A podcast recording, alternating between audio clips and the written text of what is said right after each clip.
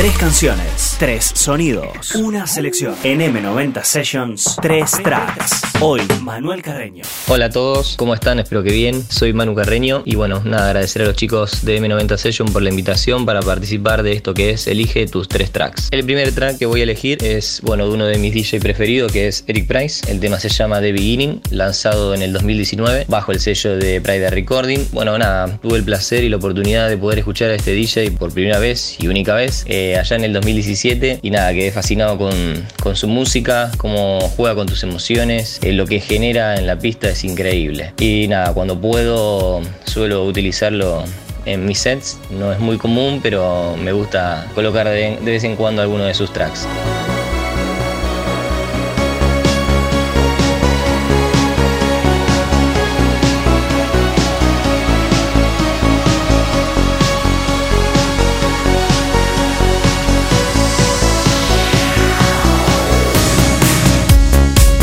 El segundo track que voy a elegir es de Nine Tones Finder, lanzado en el 2013. Lo elijo porque es un tema que me marcó mucho cuando arranco como DJ. Eh, solía utilizarlo varias veces, eh, ya que cuenta con muchos remix, lo que da una oportunidad de, ir variándolo. Es un tema muy muy alegre, con una melodía muy pegadiza y genera siempre un buen ambiente en la pista. Eh, seguramente muchos lo conozcan y tengo los mejores recuerdos de este track.